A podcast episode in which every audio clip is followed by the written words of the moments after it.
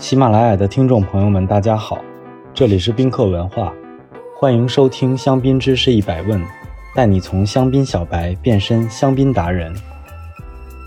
植被的选择，根据法国相关法律规定，葡萄株行两端的土地一定要植草，也就是首先要保证的是葡萄园周围有植被的覆盖。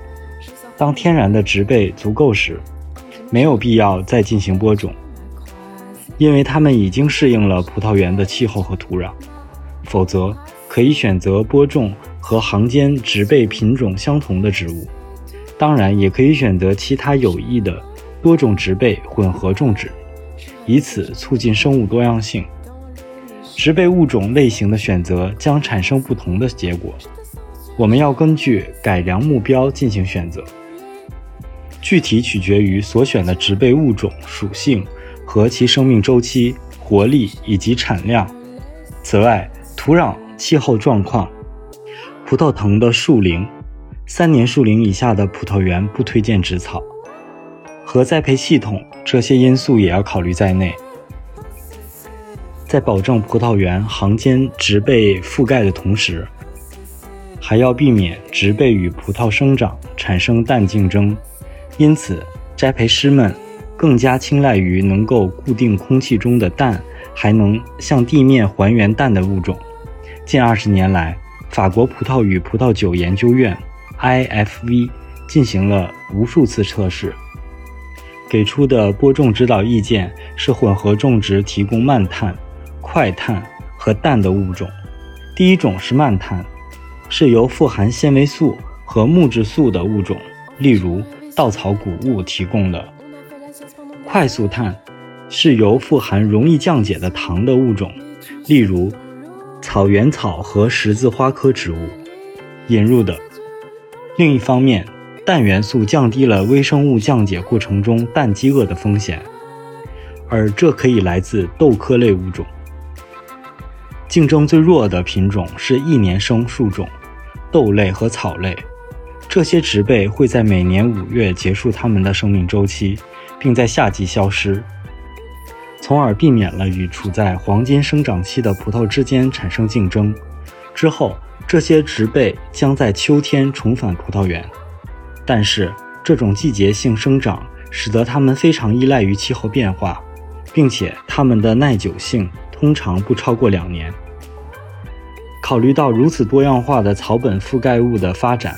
富含开花物种，例如豆科、土壤固氮贡献、十字花科、改善土壤结构、伞形科，它们有利于益虫、膜翅目、双翅目等的繁殖和保护。同时，根据树冠的生长速度，应当选择生长缓慢且繁殖有限的物种，例如羊毛、黑麦草或早熟禾等。禾本科植物，高覆盖率及提高土壤承载力。此外，在植草之前，要确保土壤中无活性除草剂，以免影响植被的萌发。行间植草的优势：一、改良土壤，减少侵蚀和径流。行间植草可以减少侵蚀和径流，在坡地葡萄园里更是如此。植被不仅提高了土壤的抵抗力，而且可以防止土壤流失，使得土壤有更好的渗水性。根的丰富存在改善了土壤层状结构，改善后的土壤结构减少了土壤被压实的风险，提高土壤承载力，延长了土壤的寿命。即便在大雨过后，也可以允许作业车辆通过，而土壤结构不会受到太大的影响。同时，提高了土壤的储水能力，减少地表水分的蒸发。另外，因为减少了径流和侵蚀的风险，因此降低了残留的植物检疫产品转移的可能性。二、提高土壤肥力。草丛密集的根部提高了有机物的降解，因此创造了一个非常有利于土壤。动植物的发展以及腐殖质的形成的生物群落，从而提高土壤中有机物的含量，改善土壤的矿物肥力和生物活性。三、减少对灰霉病 b o u r g e g r i s 的敏感性。研究表明，植草能限制葡萄孢子的发展。这种真菌病通常被称为灰腐病，很喜欢潮湿，但是植草可以消耗多余的水，因此可以保证葡萄行间相对干燥。但是葡萄园中四分之三的化学药物干预措施只在与真菌疾病、白粉病、霜霉病做斗争，因此植草只会对农药的使用产生间接影响。此外，由于植草对杂草有竞争作用，因此减少了葡萄园中除草剂的使用。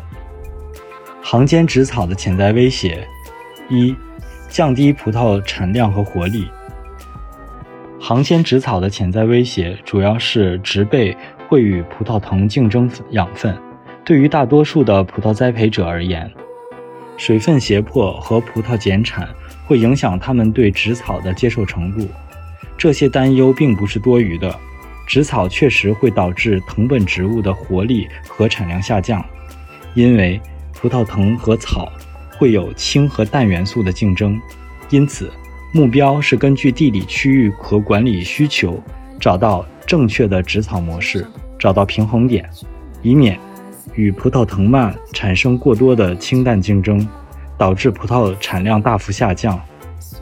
简而言之。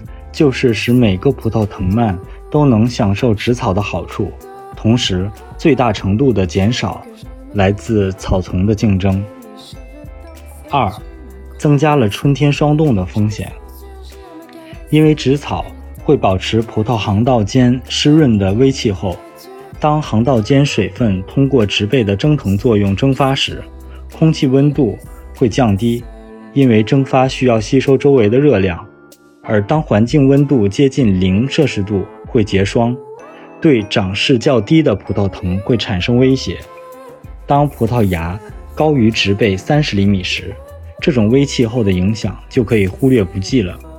因此，我们在春季霜冻高发期应该限制行间植被的覆盖程度。今天我们来学习灰霉病的法语发音 b o u r g e g r i s Pourriture grise. Pourriture grise. 你学会了吗？如果听友朋友们有关于香槟知识的小问题，欢迎在评论区互动，也可以关注宾客文化公众号，发现更多香槟的资讯。